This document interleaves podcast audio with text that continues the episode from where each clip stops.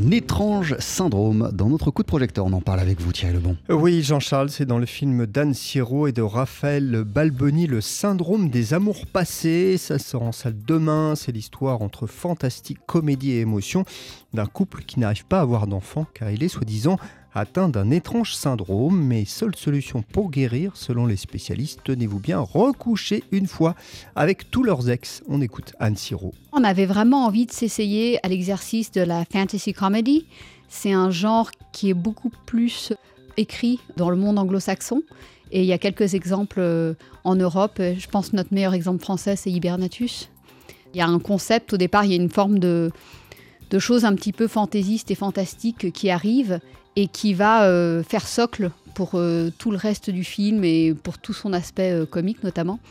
Et du coup, dans ce type de film, c'est comme si on jetait un sort au personnage et il faut toujours lui jeter le sort qui le mettra dans la situation la plus délicate possible. Le syndrome des amours passé parle de l'intime, Thierry. Oui, de l'intime, de l'amour très fort, imaginez plutôt, car pour avoir un enfant, donc le couple du film va devoir faire beaucoup de sacrifices et surtout accepter que son conjoint ait des relations sexuelles avec quelqu'un d'autre. Bah, je pense que c'est aussi pour euh, développer un questionnement sur euh, la notion d'intimité qu'est-ce que c'est l'intimité pour de vrai? Est-ce que c'est de ne partager son intimité physique qu'avec euh, son partenaire? Ou est-ce que c'est d'avoir la capacité de dialoguer sur ses désirs avec son partenaire?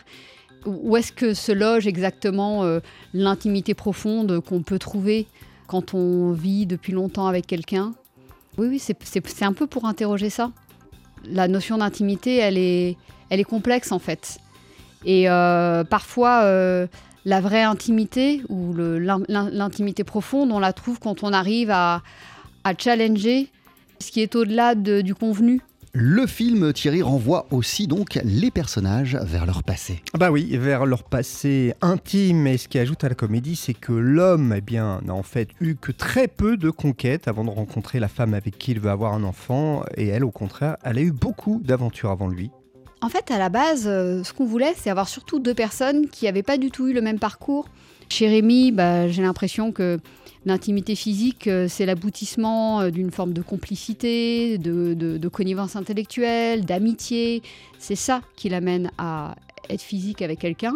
Et chez Sandra, ça s'appuie sur d'autres choses. C'est peut-être quelque chose de plus intuitif, de plus physique, de plus éphémère, de plus expérimental.